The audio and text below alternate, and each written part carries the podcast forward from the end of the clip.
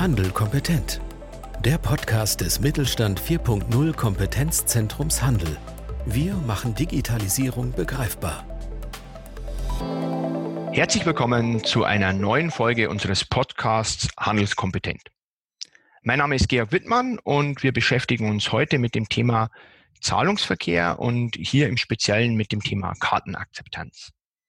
Wie immer machen wir das nicht alleine und wir holen uns ja hier immer Expertise mit dazu. Wir haben heute einen Gast mit dabei, Dr. Ernst Stahl, Kollege von mir vom IBI, aber gleichzeitig auch Mitarbeiter bei Mittelstand 4.0 Kompetenzzentrum Augsburg.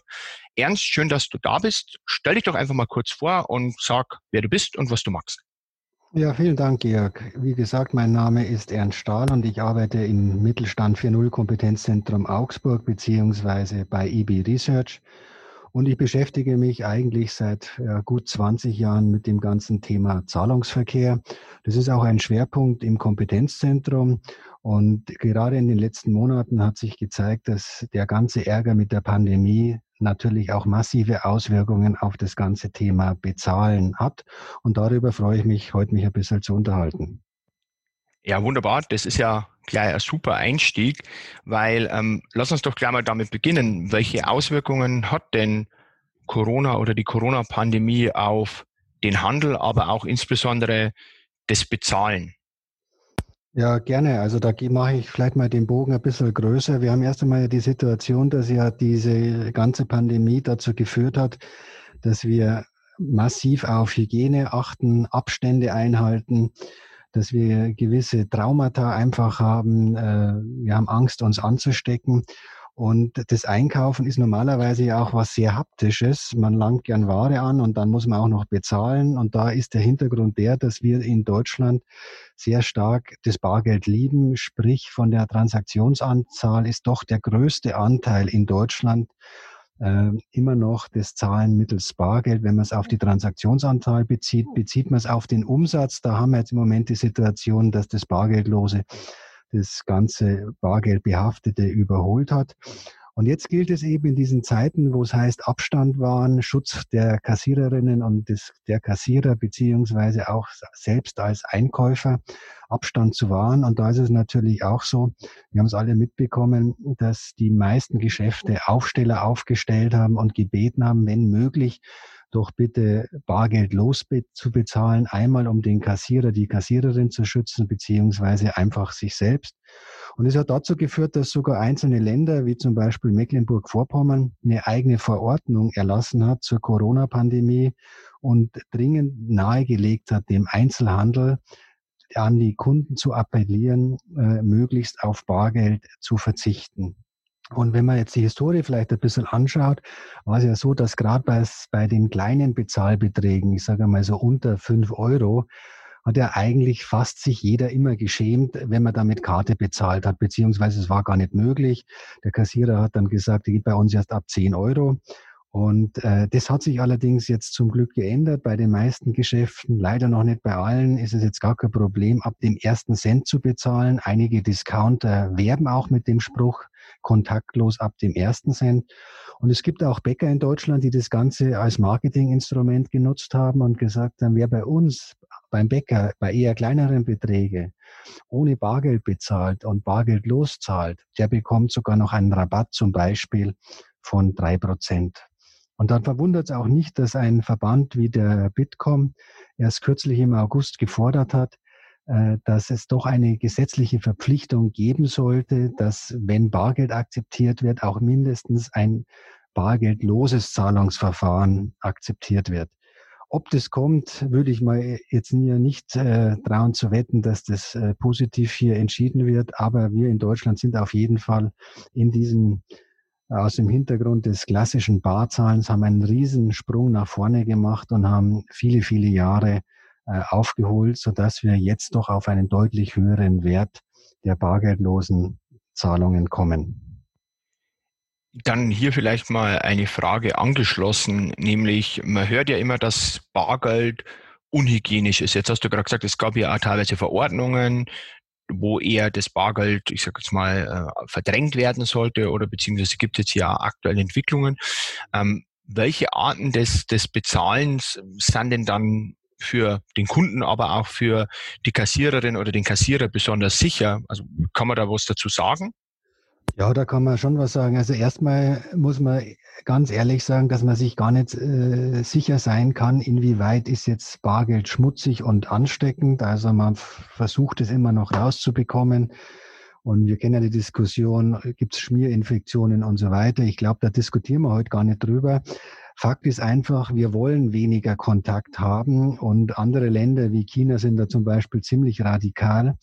Äh, die bestrahlen ihr Bargeld nach der Nutzung mit UV-Strahlen, packen es zum Teil 40 Tage in Quarantäne, damit auch wirklich jeder Virus, äh, der da ist, kaputt ist. Und wenn man jetzt eben äh, sich das Ganze mal anschaut, ähm, dann ist das Bezahlen mittels Bargeld, dann nimmt man einen Schein aus seinem Geldbeutel, gibt dem den Kassierer oder der Kassiererin Natürlich erfolgt eine Kontaktübergabe. Wenn man jetzt das ganze bargeldlose Bezahlen anschaut und ich bezahle zum Beispiel mit meiner Girokarte oder meiner Kreditkarte kontaktlos und habe jetzt einen Betrag, der zum Beispiel unter 50 Euro ist, dann muss ich in den meisten Fällen, wenn es die Bank entsprechend freigeschaltet hat, und das haben die meisten, keine PIN-Nummer eintippen. Das führt dazu, dass das natürlich ganz fantastisch ist, weil hier niemand irgendetwas berühren muss. Jetzt ist es allerdings so, dass es eine sogenannte Zahlungsdienstrichtlinie gibt in Europa, die auch einen hohen Verbraucherschutzaspekt beinhaltet. Und der Verbraucherschutz beinhaltet natürlich, dass man auch aufpassen muss, dass nicht eine Karte, die gestohlen ist oder die man verloren hat, dann unbegrenzt zum kontaktlosen Bezahlen ohne PIN-Nummer eingesetzt werden kann. Und deswegen gibt es eine natürliche Grenze von 150 Euro und ab der aufsummiert muss immer eine PIN-Nummer bei der Kartenzahlung eingegeben werden. Spätestens dann oder je nachdem, wie es die Bank gemacht hat, jedes sechste Mal. Und das führt natürlich dann dazu, dass wenn man dann bezahlen will mit der Karte, steckt man die Karte zwar gar nicht rein und man tappt nur, also kontaktlos, aber man wird dann an dem Terminal aufgefordert, am PIN-Pad seine Geheimzahl einzutippen. Und da geht die Schwierigkeit eben schon los, weil dieses PIN-Pad natürlich jeder anfasst, der eine PIN-Nummer eintippt. Das heißt, da ist die Kontakthäufigkeit wesentlich höher als mit Bargeld. März, April, da war es noch so in den Geschäften, wo ich eingekauft habe, da wurde noch fleißig dieses Pinpad mit einem Desinfektionstuch sauber gemacht. In meinem Umfeld, wenn ich mir das jetzt so anschaue, sehe ich da eher weniger, dass da was sauber gemacht wird. Und deswegen komme ich zum dritten Punkt, eigentlich zum Optimum. Die neue Technologie macht es möglich. Wer ein smartes Telefon hat, ein Mobiltelefon, was entsprechende äh, Karten unterstützt, sei es die Girocard oder Kreditkarten, kann, wenn seine Bank das im Angebot hat, seine Karten virtualisieren ins Handy. Und man zahlt dann statt mit der Karte mit dem Mobiltelefon an dem Terminal und man muss dort grundsätzlich die Zahlung freigeben mittels äh, PIN oder Bio-ID, also mittels Fingerabdruck oder Face-ID. Und das ist auch gar kein Problem, weil man langt sein eigenes Telefon an oder man lächelt in sein eigenes Telefon. Und das führt dazu, dass die Zahlung immer stark autorisiert ist, also immer stark freigegeben aber trotzdem hier man nicht an einem Pinpad entsprechend herumtippen muss. Und deswegen kann ich nur jedem empfehlen, wer ein smartes Telefon hat und bei seiner Bank sich mal informiert hat, der soll es doch einfach mal ausprobieren. Das ist das Einfachste und hygienisch mit absoluter Sicherheit das Beste.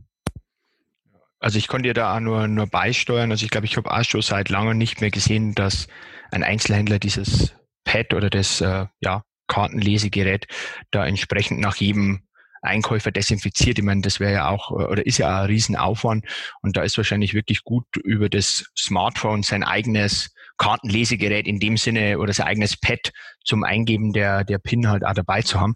Aber du hast gerade schon zwei, drei Stichwörter auch genannt, ähm, äh, Richtung äh, kontaktloses Zahlen. Vielleicht jetzt für die, die Händler, die den Podcast ja auch hören, es gibt ja hier eine ganze äh, Menge an verschiedenen Verfahren, äh, um mobil oder kontaktlos zu bezahlen, also teilweise mit Karte, teilweise mit Smartphone, teilweise spricht man ja dann immer oder haben manche Leute ja ihr Smartwatch, die sie da einsetzen. Kannst du da vielleicht mal so ein bisschen aufzeigen, was gibt's da überhaupt für, für Verfahren, wie unterscheiden sich die und äh, was ist, ich sage jetzt mal, der Unterschied oder gibt es überhaupt einen Unterschied, ob man jetzt mit dem Handy oder der Smartwatch zahlt? Gerne. Äh, vielleicht noch zu Beginn nur noch eine Anmerkung. Das hat jetzt noch vergessen. Wenn wir natürlich einkaufen, langen wir natürlich auch viel Ware im Laden an. Und unabhängig jetzt von Pinpad oder Bargeld und so weiter, das Wichtigste ist einfach, wir müssen die Kirche im Dorf lassen und wir müssen einfach uns regelmäßig die Hände waschen und desinfizieren. Und dann sollte das alles kein Problem sein. Deine Frage ist natürlich eine ganz berechtigte. Wir haben unterschiedliche Möglichkeiten, wie wir ähm, bezahlen können. Wir haben natürlich im Einzelhandel die Möglichkeit, mit äh, klassischen Karten zu bezahlen. Da unterscheiden wir im Prinzip zwei Grundtypen. Das eine ist die sogenannte Girocard, beziehungsweise von den meisten noch ganz nett immer noch regelmäßig als EC-Karte genannt. Das ist auch gar kein Problem.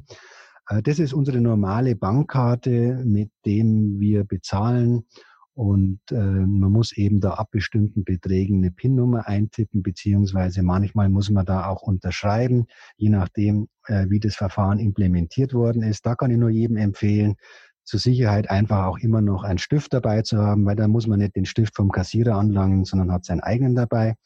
Und als weitere Option gibt's dann noch die Zahlungen mittels einer Kreditkarte. Äh, Im Prinzip vom Ablauf genauso. Man präsentiert die Karte oder steckt die Karte und muss dann gegebenenfalls eine Nummer eintippen. Und die bekanntesten Verfahren sind da sicherlich Visa, Mastercard und American Express. Von der Verbreitung ist es allerdings schon so, dass gerade in Deutschland einfach die Girocard, also die EC-Karte, einen deutlichen Vorsprung in der Nutzung hat und die meisten Menschen auch einfach kennen. Das ist erstmal das klassische Verfahren. Und dann gibt es eben die Möglichkeit, und das hast du angesprochen, man kann ja auch mit Wearables, also mit einer Smart Watch zum Beispiel bezahlen oder mit dem Mobiltelefon. Das sind einfach äh, Geräte, äh, die einen Chip beinhalten, der eine sichere Einheit hat. Und in dieser sicheren Einheit ist praktisch virtualisiert oder digitalisiert die physische Karte.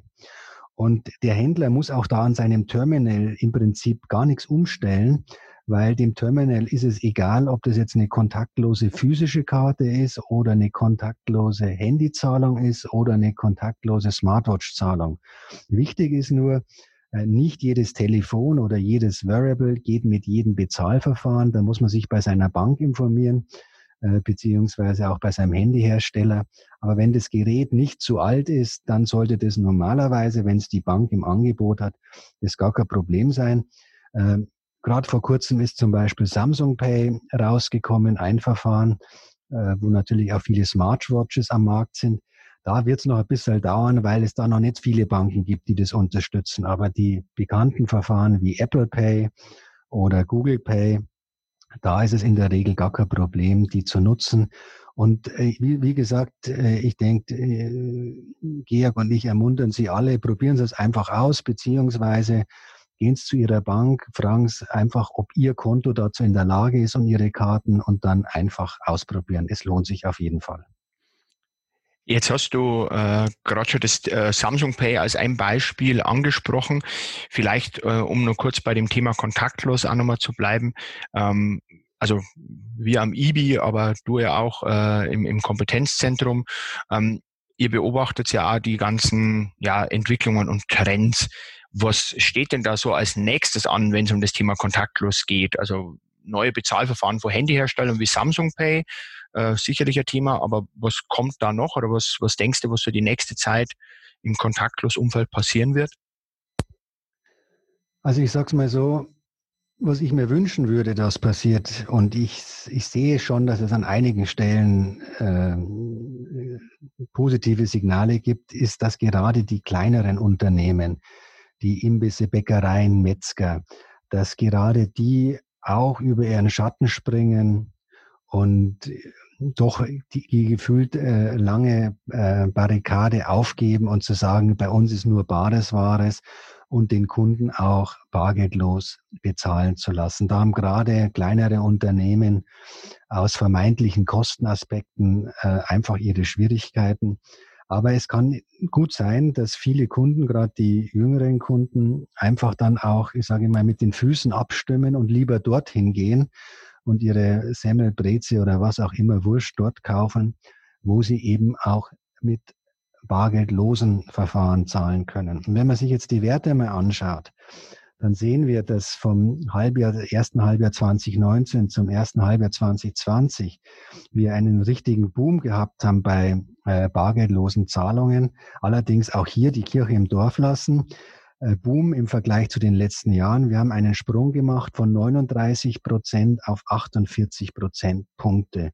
Das sind also neun Prozentpunkte. Das hört sich jetzt nicht so wenig an, äh, nicht so viel an, ist aber in der Tat eigentlich für so ein Bargeldland wie Deutschland sehr viel. Aber man sieht trotzdem, dass da noch viel Luft nach oben ist. Und gerade wenn man das Thema, ähm, wie zahlen denn Menschen mit dem Mobiltelefon, dann sieht man, dass dieser Anstieg vom ersten Halbjahr 2019 auf 2020 nur von zwei auf vier Prozent äh, geglückt ist. Also viele Menschen in Deutschland müssen sich erstmal dran gewöhnen, überhaupt mit Karte zu bezahlen dann vielleicht kontaktlos mit der Karte zu bezahlen und dann irgendwann äh, vielleicht mit einem mobilen Telefon. Und deswegen die Änderungen eines Zahlverhaltens in der Bevölkerung dauert einfach sehr lange. Aber ich glaube auch, dass gerade kleinere Unternehmen über kurz oder lang nicht mehr darauf verzichten können oder vielleicht sogar nicht mehr wollen auf bargeldlose Akzeptanz, nicht nur weil es praktischer ist, ist auch gar nicht so teuer, sondern auch um die eigenen Mitarbeiter natürlich zu schützen. Jetzt äh, hoffen wir mal, dass viele Händler, ich sag mal, unser oder dein Plädoyer auch für das kontaktlose Bezahlen hören. Wenn die sich jetzt dazu entscheiden, dass sie kontaktloses Bezahlen oder Karten äh, in ihrem Geschäft mit anbieten wollen, was brauchen die denn da für, für technische Voraussetzungen? Weil das ist ja, glaube ich, neben Kosten, da können wir dann gerne auch nochmal drauf eingehen, so ein bisschen eine Hürde, dass man gar nicht weiß, was brauche ich denn technisch überhaupt und wie komme ich denn da eigentlich ran? Um solche Karten bei mir im Laden auch zu akzeptieren. Genau, das ähm, Augenscheinlichste ist natürlich, dass man irgend so ein Terminal natürlich braucht, äh, an dem ein Kunde dann entweder seine Karte stecken kann äh, oder eben äh, sie vorhalten kann und tappen kann und dann eine Geheimzahl eingibt oder sein Handy vorhalten kann. Und solche Terminals gibt es von unterschiedlichen Anbietern am Markt. Da gibt es welche, die sind äh, mit einem Kabel versehen. Es gibt auch mobile Geräte, die natürlich gerade in, zum Beispiel in der Gastronomie sehr beliebt sind, wenn man am Tisch dann beim Kunden eben abkassieren kann und nicht zur Zentralkasse mit dem Kunden gemeinsam gehen muss. Äh, eigentlich alle Terminals, die man heutzutage am Markt bekommt, können Kontaktlos-Technologie das heißt, es ist eigentlich schon standardmäßig drinnen. Das war vor einigen Jahren noch nicht der Fall. Da musste man diese Kontaktlosfunktionalität, da ist eine Antenne dann noch zusätzlich drinnen, extra beauftragen. Aber wie bekommt man jetzt so ein Ding? Also äh, man geht da, braucht dazu einen sogenannten Dienstleister, der heißt im Girocard-System eben einen Netzbetreiber und im Kreditkartenbereich einen Acquirer. Und der besorgt einem so ein Gerät. Da gibt es unterschiedliche Modelle. Man kann so ein Gerät mieten, man kann sich auch so ein Gerät kaufen. Da muss man eben nicht monatliche Zahlungen tätigen. Und dieser Dienstleister, der stellt im Prinzip äh, seine Dienstleistungen zur Verfügung, damit dieses Kartenterminal an den Zahlungsverkehrsnetzen angeschlossen ist und nutzbar ist. Und dazu schließt man praktisch mit dem einen Vertrag ab. Jetzt sagen natürlich viele, ich habe das Wort Netzbetreiber, Acquirer jetzt gerade zum ersten Mal gehört. Ähm, wo schaue ich denn danach oder wo finde ich da was? Also der einfachste Schritt ist natürlich, man geht zu seiner Hausbank, mit der man schon seine normale Geschäftsbeziehungen hat, weil die vermitteln einem genau solche Dienstleister. Das heißt, gehen Sie einfach zu Ihrer Bank oder Sparkasse oder zu Ihren Banken und gegebenenfalls auch Ihren Sparkassen und lassen Sie sich da einfach unterschiedliche Angebote geben, vergleichen Sie die, die sind nicht immer gleich, die sind relativ ähnlich. Und wenn Sie dann sagen, Sie wollen das, dann unterschreiben Sie praktisch da den Vertrag und dann bekommen Sie üblicherweise so ein Terminal zugeschickt. Ähm, Sie bekommen dann Hilfe bei der Installation und dann muss das noch freigeschaltet werden und dann müssen Sie sich natürlich noch einmal ein bisschen was durchlesen, wie es funktioniert, beziehungsweise Sie sollten natürlich Ihre Mitarbeiter auch schulen, das Kassenpersonal, wie das eben funktioniert. Und dann war es das eigentlich. Also eigentlich kein großes Hexenwerk. Komplizierter wird es ein bisschen, wenn Sie dieses Terminal direkt mit Ihrem Kassensystem verbinden wollen, dass Sie eben nicht mehr diesen zu zahlenden Betrag des Kunden direkt am Terminal eintippen müssen, sondern dass er von der Kasse rübergespielt wird. Da müssen Sie dann auch noch mit Ihrem Hersteller Ihres Kassensystems einfach sprechen, was der für Möglichkeiten hat, mit welchen Terminals das so zu machen, dass es möglichst automatisiert funktioniert, dass der Betrag aus der Kasse in das Bezahlterminal übertragen wird. Aber auch wenn das nicht übertragen wird, ist es kein Hexenwerk. Man tippt halt dann den Betrag entsprechend ein und dann funktioniert es. Aber da ist es natürlich wiederum, Sie müssen halt dann das Pinpad wieder berühren und dann haben Sie gleich im Bereich der Hygiene wieder einen kleineren Nachteil. Ich denke jetzt mal vielleicht nochmal zu den Kassensystemen. Ähm, da hatten wir ja auch hier schon einige Podcasts, sei es mit den Kollegen von der Datev, sei es aber mit äh, Startups wie Anybill. Da kam dann auch immer wieder zur Sprache, dass auch viele Kassensystemhersteller Vertriebskooperationen mit solchen Terminalanbietern haben. Also das kann wahrscheinlich auch ein guter Weg sein, dass ein Händler, wenn er sowieso gerade bei der beim Kassensystem vielleicht andocken will, dass er dort auch so ein Terminal findet. Okay. Ähm, das war jetzt einmal die technische Ecke. Jetzt hatte ich vorher kurz schon mal angesprochen, das Thema Kosten. Vielleicht äh, kannst du da auch noch was dazu sagen, Ernst. Was fallen denn für, für Kosten an, wenn ich jetzt als Händler sage, ich möchte Karten bei mir im, im Laden akzeptieren? Ja, da ist es so, äh, da haben wir mehrere unterschiedliche Kostenblöcke, die es da gibt. Und zwar haben wir natürlich äh, zu Beginn erst einmal sogenannte einmalige Kosten, beziehungsweise das sind halt die initialen Kosten. Sprich, ähm, ich muss ja einen Vertrag abschließen und ganz so wie in vielen anderen Bereichen im Mobilfunk ist es ja auch ganz oft so, man muss dann zum Beispiel eine Aktivierungsgebühr bezahlen, damit ähm, man bei dem Tarif mitmachen kann. Man muss vielleicht eine Versandgebühr für das ähm, Gerät bezahlen. Man muss vielleicht ähm, für eine Schulungseinheit was bezahlen. Wobei das ist auch ganz unterschiedlich, weil je nachdem, welches Modell der Anbieter wählt, kann es natürlich auch mit im Paket inkludiert sein. Da gibt es im Prinzip jede Möglichkeit der Ausprägung, aber man braucht einmal diesen Initialaufwand. Also man muss das Terminal irgendwie bekommen, dann muss man es irgendwie anschließen und man muss irgendwie den Vertrag unterschrieben bekommen. Kein Hexenwerk und wenn das Ganze läuft, dann hat man üblicherweise ja die Thematik äh, der entsprechenden Kosten. Und da gibt es einmal ähm, natürlich variable und fixe Kosten. Und jetzt hängt es zum Beispiel davon ab, bei den variablen ähm, Kosten, ähm, was man da eben entsprechend für Gebühren ähm, vereinbart hat. Da gibt es auch wieder unterschiedliche Modelle. Äh, alle sind im Prinzip aber ähnlich, es sei denn, sie sind ein ganz großer Händler. Jeder Händler zahlt für eine Transaktion ein Transaktionsentgelt für jede Zahlung. Das ist praktisch eine fixe Gebühr.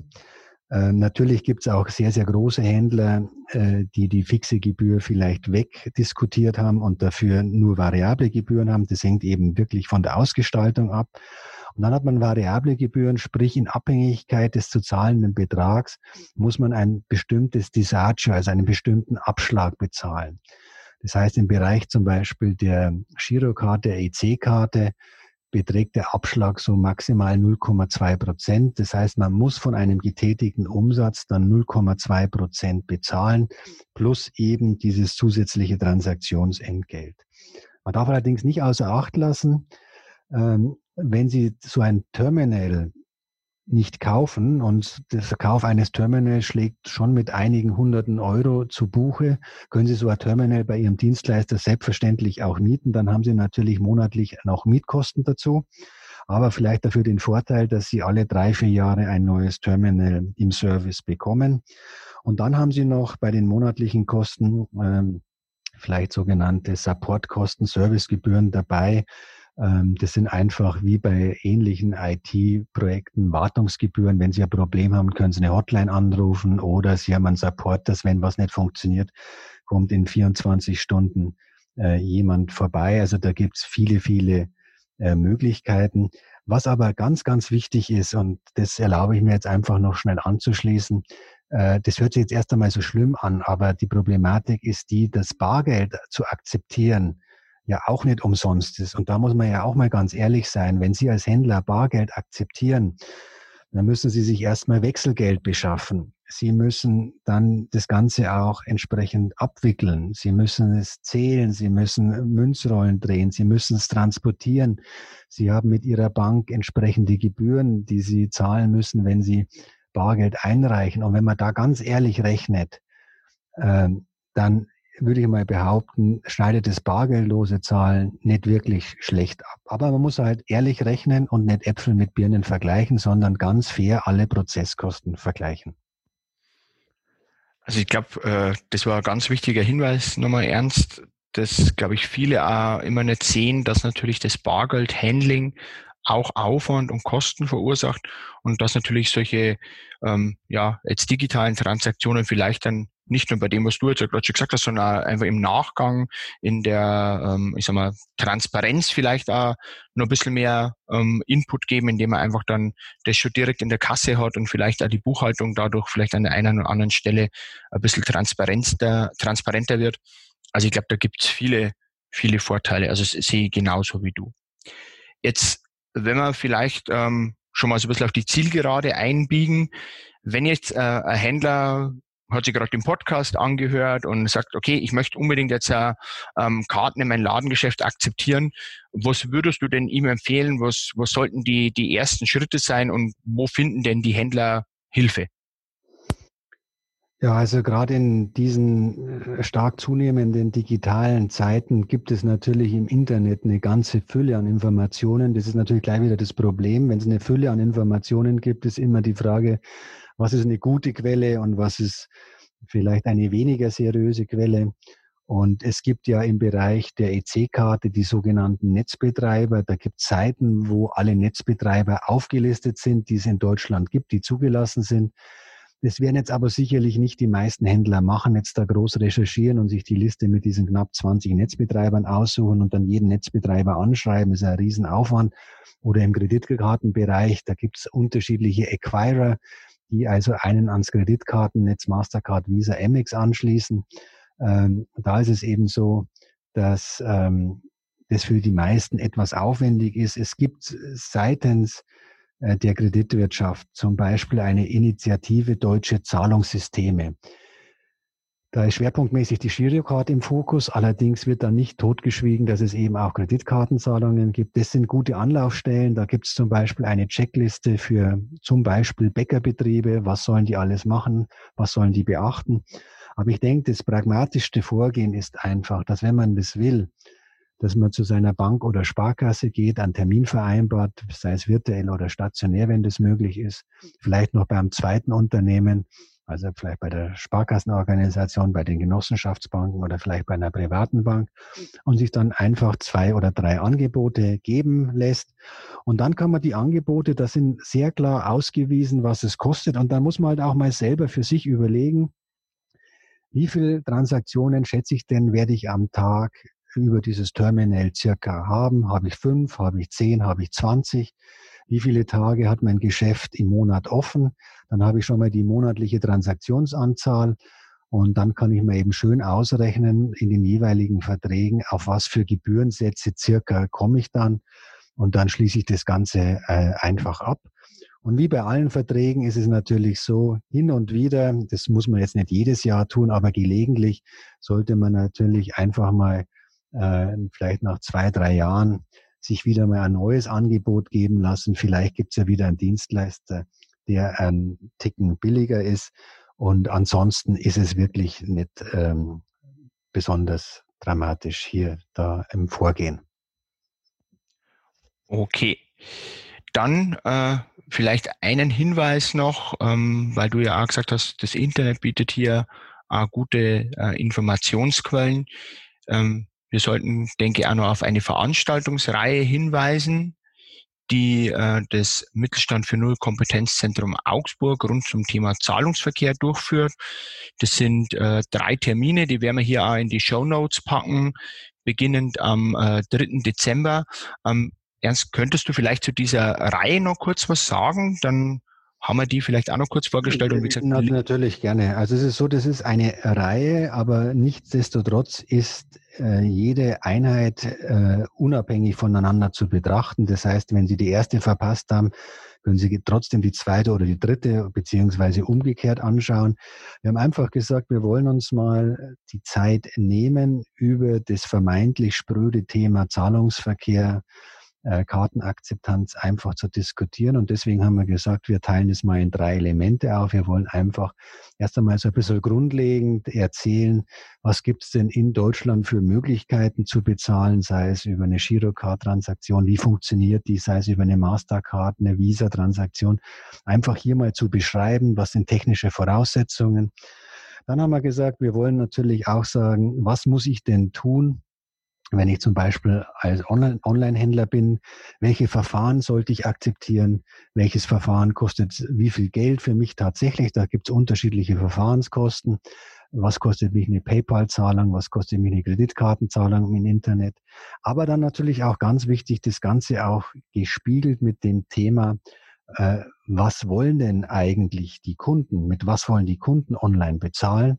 Und dann haben wir noch uns überlegt, dann wäre es doch auch noch mal schön, im Endeffekt, ähm, ähnlich wie wir es heute jetzt kurz diskutiert haben, ähm, warum ist denn das bargeldlose Bezahlen im Einzelhandel so wichtig? Was muss man da tun? Was kann man da tun? Was gibt es da für unterschiedliche Möglichkeiten?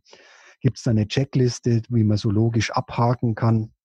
Äh, wie man vorgehen sollte. Und das betrachtet man praktisch in der dritten Einheit. Und ich denke, wir würden uns sehr freuen, wenn Sie Zeit und Lust haben, im Dezember drei Termine. Es wird dann ja noch entsprechend bekannt gegeben, wie der Georg es gerade gesagt hat. Würde uns freuen, wenn Sie dabei sind. Und ich denke, es dürfte sehr informativ und spannend werden. Ja, Ernst, an der Stelle auf jeden Fall mal vielen Dank. Ich habe die Termine kurz rausgesucht, aber wir schreiben sie auch nochmal in die Show Notes. Also 3., 10., und äh, 17. Dezember. Ähm, alles weitere zu den Terminen, wer schnell nachschauen will, unter kompetenzzentrum-augsburg-digital.de und dort unter Veranstaltungen einfach kostenlos anmelden. Aber wie gesagt, weitere Infos auch noch in, der, in den Show Notes. Ja, wir sind schon am Ende unseres Podcasts angekommen.